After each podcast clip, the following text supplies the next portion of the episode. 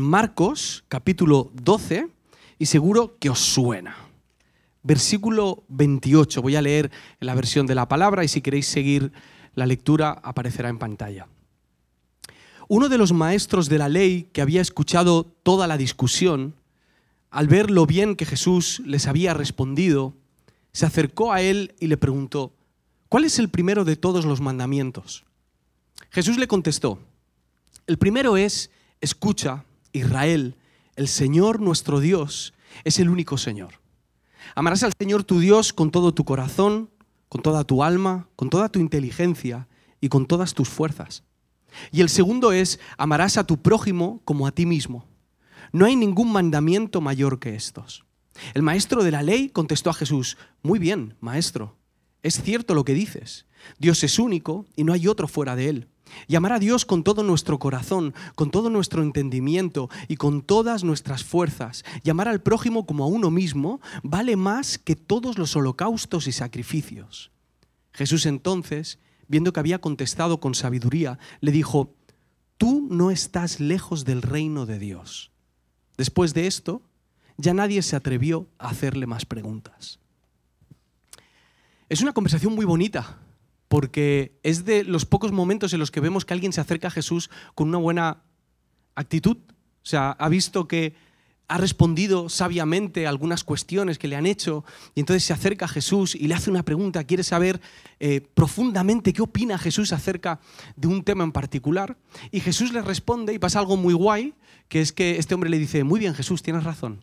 Y entonces Jesús le dice, gracias muchacho, soy Jesús, se me va bien, se me da bien saberlo todo. Entonces le responde correctamente y termina la conversación diciéndole, no estás lejos del reino de Dios. No estás lejos del reino de Dios. O sea, vas en buen camino, estás cerca, progresas adecuadamente. Si es bonito escuchar estas frases de una profesora, de tus papás, o de un amigo, imaginaos escuchar esto de la boca de Jesús. Qué alegría saber que estás haciendo lo que debes hacer y que estás cerca de eso que tanto estás buscando. Os cuento algo, el año pasado, una pareja que viajaba de Londres a París para ver un partido de fútbol, fue, vio el partido y a la vuelta, cuando estaban en el avión, les llamó la atención que todo el mundo en el avión hablaba muy bien español. Les llamó la atención, ¿qué está pasando? Porque todo el mundo habla español, porque la tripulación de a bordo habla español. Hasta que se dan cuenta, al llegar a Madrid, que no estaban volviendo a Londres, estaban llegando a Madrid. Estas cosas a día de hoy siguen pasando. Eh, eh, en esta ocasión la, la aerolínea hizo un comunicado diciendo que al final el último responsable de que tú agarres el avión que tienes que tomar y llegues a tu destino, eres tú como pasajero. En este caso es totalmente anecdótico. Terminaron a 1.700 kilómetros de su casa. Pero en la vida es mucho más serio. Cuando llegas al destino y descubres que el destino de esa etapa de tu vida o del proyecto de tu vida no es el que tú tenías en mente que tú pensabas durante todo el camino que estabas donde tenías que estar. Estabas emocionado porque pensabas que ibas a llegar a donde creías que ibas a llegar. Y de repente llegas y no es. Y estás lejos de donde quieres. A más de 1700 kilómetros de donde quieres. Y no me refiero a cosas como escoger carrera o trabajo sino cosas que tienen cosas más profundas, como por ejemplo pensar que estabas educando a tus hijos como tenías que educarlos y al final del trayecto darte cuenta de que te equivocaste profundamente. O pensar, por ejemplo, que estabas siendo el profesional que debías y estar muy lejos de eso. O que tu manera de gestionar el dinero era la buena y al llegar al destino darte cuenta que te has equivocado muchísimo. O a la hora de cuidar tu salud o a la hora de cuidar tu carácter. Y más doloroso aún es cuando esto está relacionado con nuestra comunicación con Dios. Es decir, pensar que en tu relación con Dios y en tu fe estabas en el camino que debías estar, estabas haciendo las cosas que debías, y llegar al final de esa etapa y darte cuenta de que te equivocaste. Porque sin querer queriendo, lo que ocurre cuando nos equivocamos en nuestro camino de fe es que esa decisión acaba afectando a todas las demás. Cuando leemos los evangelios, vemos que podemos estar de acuerdo con Jesús en un montón de cosas, ¿verdad? Los leemos y decimos, hey, Jesús, estoy de acuerdo contigo en la ética, en la moral, en este mensaje, en esta palabra sabia, en la teología, en la doctrina, pero al final no se trata de cuántas cosas tenemos en común con Jesús, sino de si estamos de acuerdo en lo más importante o no. Porque lo más importante es lo que define si vamos a llegar a nuestro destino o no vamos a llegar estar de acuerdo lo más importante es lo que define si somos discípulos de Jesús o no lo somos, si estamos cerca del reino de los cielos o estamos lejos del reino de los cielos, si acabamos en Madrid o acabamos en Londres. En esta conversación que tiene Jesús, están debatiendo sobre esta pregunta. ¿Qué es lo más importante? Y se le acerca este fariseo y le dice, ¿cuál es el primero de todos los mandamientos? Otra manera de preguntar esto podría ser, ¿qué es lo más importante? ¿Cuál es el sentido de la vida? ¿Qué es lo que tengo que hacer? ¿Qué es lo que Dios espera de mí? ¿Cuál debe ser mi prioridad? ¿Cuál es la prioridad de Dios? Por lo tanto, ¿cuál es la mía? Y le está pidiendo que resuma la ley en una frase, en uno solo, para hacernos a la idea.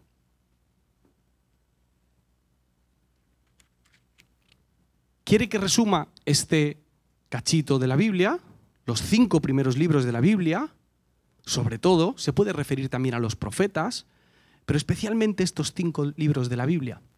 No solamente a los diez mandamientos, que es lo que nosotros solemos entender cuando eh, escuchamos la palabra mandamiento, sino a los más de 600 mandamientos que brotaban y fluían, que eran las aplicaciones de esos diez mandamientos. Así que le dice Jesús, bueno, ¿cuál es el más importante?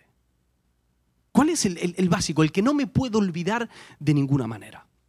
A mí me piden que resuma una película y me bloqueo, pues imaginaos este momento para Jesús. Y Jesús responde tranquilamente. El primero es, escucha Israel, el Señor nuestro Dios es el único Señor. Amarás al Señor tu Dios con todo tu corazón, con toda tu alma, con toda tu inteligencia y con todas tus fuerzas. Y el segundo es, amarás a tu prójimo como a ti mismo. No hay ningún mandamiento mayor que estos. Para Jesús, esto, esto que acabamos de leer, es lo más importante. Esto es lo que va a distinguir si llegamos a Madrid o si llegamos a Londres. Y esta respuesta tan sencilla de Jesús, entre comillas, está cargada de profundidad y está cargada de implicaciones que pasamos muchas veces por alto porque aparece una palabra que nos puede llevar a confusión. Y es la palabra amor. Estamos saturados de la palabra amor. La palabra amor se utiliza para todo, se utiliza para vender ideologías, para hacer propaganda, para vender viajes, artículos de lujo. Es el tema principal en cualquier película, en la literatura, en la música. Estamos rodeados constantemente. Todo lleva la palabra amor. Y como todo lleva la palabra amor, al final le vamos perdiendo el sabor a lo que esto significa. El amor está en el aire, es abstracto y cada uno tiene la posibilidad de hacer su propia versión del amor. Por ejemplo, algunos piensan que el amor se trata de ser amados. Entonces yo haré todo lo que haga falta, yo seré todo lo que haga falta con tal de sentirme amado. Otros piensan que el amor es el deseo. Esa línea es muy finita. Y en el momento en el que yo dejo de desear a esa persona, entonces mi relación con esa persona se corta. Otros piensan que hay que amar, sí, pero amar a los que son como yo.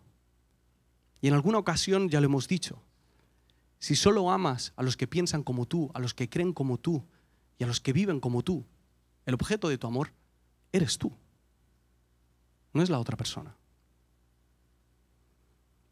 Y Jesús en este, en este versículo no solo sintetiza la ley, no solamente resume esos más de 600 mandamientos, sino que materializa el amor. Jesús es tan importante para él el amor que él no deja que siga siendo humo, para que nosotros sigamos vendiendo humo. Lo materializa, le da una forma muy concreta y explica cómo es el amor y la relación que tiene el amor con nuestra relación con Dios. Y entender esto es lo que hace que vivamos cerca o vivamos lejos del reino de Dios y de Jesús. En este pasaje hay tres ideas que me gustaría destacar, que me parece que nos ayudan a darle forma al amor. La primera es esta. El amor a Dios es exclusivo. Es exclusivo. Jesús lo que está haciendo en este pasaje es recitar la Shema. La Shema es una oración judía que formaba parte, forma parte de su fe, es central, la recitan a diario, está en Deuteronomio 6, ahora luego, bueno, ahora luego lo leemos, no, en realidad lo hemos leído porque lo está recitando Jesús. Y lo que está diciendo es, escuche Israel, el Señor nuestro Dios es el único Señor. Y esto es muy bonito, por un lado, que el autor de este pasaje de Deuteronomio nos diga que es el único Señor, da cierto alivio, porque nos ayuda a simplificar las cosas, nos ayuda a saber que no tenemos que estar eh, orando al, Dios del agua o al Dios de la fertilidad o al Dios de, el clima o de lo que sea, sino que simplifica todo, simplifica la fe y nos ayuda a buscar a un solo Señor. Pero esto tiene su punto incómodo, y es que el amor exclusivo a Dios molesta muchas veces. Primero nos molesta a nosotros, porque eso quiere decir que tenemos que renunciar a nuestros dioses. Tenemos que renunciar a todas aquellas cosas que amamos, más que a Dios incluso. El dinero, el poder, el sexo, la influencia, el éxito, la familia, cualquier otra cosa que nosotros hayamos endiosado y lo hayamos elevado a la altura de nuestro amor hacia Dios. Pero también es incómodo para los demás, porque a los demás la palabra exclusivo les puede sonar bastante duro. Es tan molesto esto que ciento y pico años antes de que Jesús naciese, los romanos le prohibieron a los judíos, especialmente a los maestros, que enseñasen la Torah, los cinco primeros libros de la Biblia, y muy concretamente la Shema, esta oración, porque sabían que era muy importante para ellos. Ellos no querían que siguiesen ese camino de ese único Dios verdadero y se lo prohibieron a todos los maestros, pero los maestros no hicieron caso. Especialmente había un rabino que hemos mencionado aquí alguna que otra vez, que era el rabino Akiva, y él se negó totalmente a esto. Estuvo así meses hasta que los romanos se cansaron y dijeron, ¿qué es esto de seguir enseñando que solamente hay un Dios? Lo cogieron, lo torturaron y lo mataron. Y cuando estaban torturándolo, él empezó a recitar en voz alta la Sema. Y cuentan que murió justo en el momento en el que él dijo, uno es. Así de incómodo puede llegar a ser amar exclusivamente a Dios. Y esta exigencia de amor de Dios no es enfermiza. No se trata de un Dios déspota que dice, adoradme solo a mí y punto, porque se acabó, aquí mando yo. Es que en el mismo pasaje de Deuteronomio 6, si queréis leerlo luego en casa, el autor explica el por qué hay que amar a Dios. Y una de las cosas que dice es porque es bueno para ti. Es bueno para ti amar a Dios, porque Él, dice en ese mismo pasaje, te ha sacado de Egipto, porque te ha liberado, porque te ha hecho una nueva persona, porque te ha dado nueva identidad. No es una exigencia enfermiza, es la respuesta natural hacia alguien que te ama con todo. El autor de Deuteronomio nos está invitando a seguir esta respuesta. Otra cosa que vemos en este pasaje acerca del amor es que el amor a Dios es total. Dice, amarás al Señor tu Dios con todo tu corazón, con toda tu alma, con toda tu inteligencia y con todas tus fuerzas. Y, esta repetición, además como muy poética en la manera en la que está escrita, eh, lo que viene es acentuar lo mismo, o sea, todo lo que somos le pertenece a Él. Pero cada una de estas palabras nos ayuda a diseccionarnos a nosotros mismos y a conocernos un poquito y ver ¿A qué se está refiriendo Jesús cuando, cuando, se, cuando habla de amar con todo. Por ejemplo, cuando dice corazón, la palabra corazón en la palabra normalmente se relaciona con la voluntad o con las decisiones. Cuando dice alma, normalmente se relaciona con, el, con nuestro aliento de vida, con eso de nosotros que es intangible, que es como nuestra esencia humana. Cuando dice mente, o cuando en, este, en esta versión que he leído dice inteligencia, se refiere al entendimiento, a los pensamientos, al intelecto. Y cuando dice fuerza, está hablando de la fuerza física, es decir, de toda esa potencia que hay en mí, incluso de la autoridad que yo tengo, de la influencia que yo tengo y cómo puedo utilizar eso para amar a Dios. Se trata de amar a Dios con todo lo que hago, con todo lo que soy y con todo lo que pienso. Y aquí a veces eh, cada uno de nosotros se decanta por una de estas maneras de amar a Dios. Porque algunos se sienten más cómodos amando a Dios con su intelecto y desarrollando su pensamiento y su reflexión acerca de la fe y su doctrina y nutriéndose de la palabra o de la literatura cristiana. Otros se sienten más cómodos con su corazón o sus emociones, con eso que es intangible. Otros se sienten mucho más cómodos con la obediencia, simplemente haciendo lo que Dios dice y sin a lo mejor tener la necesidad de reflexionar o de sentirse emocionados con lo que están haciendo. Pero Jesús nos invita a amar a Dios con todo lo que somos. Y tenemos la responsabilidad de cultivar cada una de estas maneras de amar a Dios. Con estas palabras Jesús nos está quitando el velo y nos muestra que el amor a Dios no es abstracto. Es cierto que incluye las emociones, es cierto que incluye el alma, pero también incluye mis acciones. El amor a Dios es práctico. Lo cual nos lleva al siguiente punto. El amor a Dios es horizontal. ¿A qué me refiero? Recordemos que el fariseo le está preguntando a Jesús, ¿podéis abrirme esta botella así, por favor? El, fariseo se le acerca a, a, Jesús y le dice que le diga cuál es el mandamiento más importante. Y Jesús le dice, amarás, gracias Rocío, amarás al Señor tu Dios con todo tu corazón, con toda tu alma, con toda tu inteligencia y con todas tus fuerzas. Ya está, se acabó, ¿no? En teoría, le ha pedido un mandamiento y aquí tiene el mandamiento, se acaba la conversación, ya está aclarado, hemos llegado hasta aquí. Pero Jesús sigue de carrerilla, no me interrumpas. Hay algo que tengo que decirte que va ligado justo con lo que te acabo de decir. Y le dice, ¿y el segundo es? ¿Alguien le ha preguntado por el segundo? Nadie le ha preguntado por el segundo. Pero Jesús lo dice, amarás a tu prójimo como a ti mismo. No hay ningún mandamiento mayor que estos. ¿Qué es lo más importante para Jesús? Amar a Dios y amar al prójimo. Y si nos ponemos a hilar más fino, nos damos cuenta que lo más importante para Jesús es amar a Dios amando al prójimo. Nuestra manera de amar a Dios, nuestra manera de demostrar nuestro amor hacia Dios, es amando a la persona que tenemos enfrente. Amando al enemigo, al pobre, al marginado, y amando a la persona más difícil, a la persona que tienes al lado a la persona con la que vives, a la persona con la que te has criado, a la persona que tú estás educando, a la que más conoces, a la que más te conoce. Amando a Dios, amando al prójimo.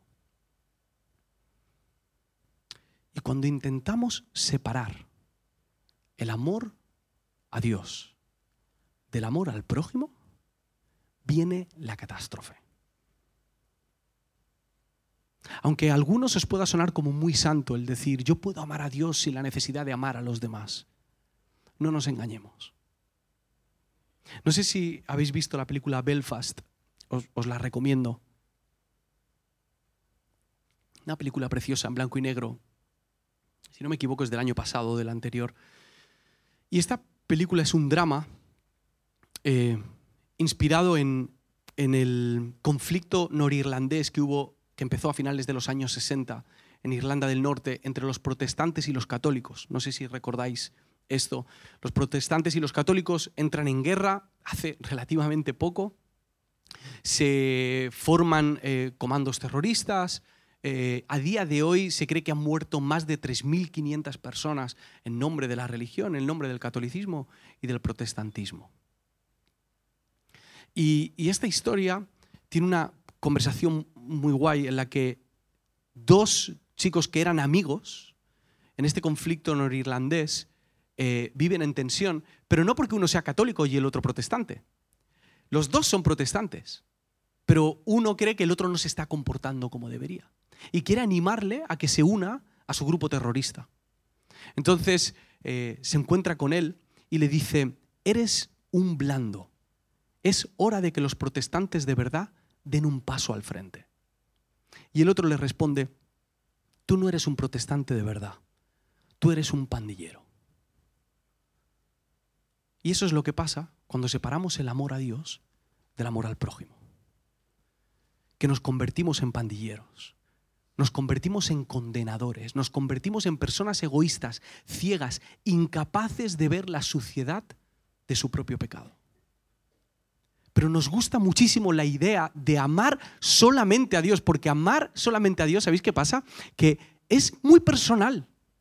Nadie puede juzgar si estás amando a Dios, a Dios o no lo estás amando. Nadie puede juzgar tus sentimientos. Es tan abstracto. ¿Qué me vas a decir tú a mí cuánto amo yo a Dios? Y Jesús lo que hace es ayudarnos a ver, no, no, no te engañes. Hay una manera de ver cuánto amas a Dios y es cuánto amas al prójimo. Nos alejamos enormemente del reino de Dios nos alejamos enormemente de Jesús cuando creemos que la espiritualidad es únicamente vertical. Cuando basta con que yo ore, con que yo venga el domingo a la iglesia, o con que simplemente tenga un buen comportamiento. La espiritualidad es horizontal. La espiritualidad debe afectar a mis hermanos y hermanas. Por ese motivo les dijo Jesús a sus discípulos, lavaos los pies los unos a los otros. Les dijo que se sirviesen los unos a los otros. Por eso leemos en todo el Nuevo Testamento una y otra vez los unos a los otros, los unos a los otros. Hay un momento en el que Jesús le dice, cuando estuve enfermo me visitasteis. Y le dicen, pero ¿cuándo te hemos visitado? Bueno, cuando visitáis a un enfermo es como si me lo hicieseis a mí. Cuando visitáis a los que están en prisión, cuando le dais comida al hambriento, es como si me lo dieseis a mí. Y por eso Juan, en la primera carta de Juan, dice, quien dice yo amo a Dios, pero al mismo tiempo odia a su hermano, es un mentiroso. ¿Cómo puede amar a Dios a quien no ve si no es capaz de amar a su hermano al que ve? El amor a Dios es exclusivo, es horizontal y es total. Y tenemos el desafío de medir nuestra espiritualidad con los, mejor dicho, de no medir nuestra espiritualidad con los mismos criterios que en nuestra cultura. Porque en nuestra cultura lo que prima es el mercado, es la eficiencia. Lo que manda es la rapidez. Y bajo esos términos, cuando tú quieres ser hiperproductivo, el amor no sale rentable. Amar no sale a cuenta. Y por eso hacemos esfuerzos totalmente por separar el amor de lo que sea. Por ejemplo, separamos el amor del sexo para ir más rápido, para obtener una ganancia rápida de nuestro deseo. Separamos el amor del compromiso para poder separarnos de la comunidad cuando el sentimiento desaparece. Separamos el amor a Dios del amor al prójimo para poder seguir viviendo la espiritualidad de una manera individual y a nuestro propio ritmo.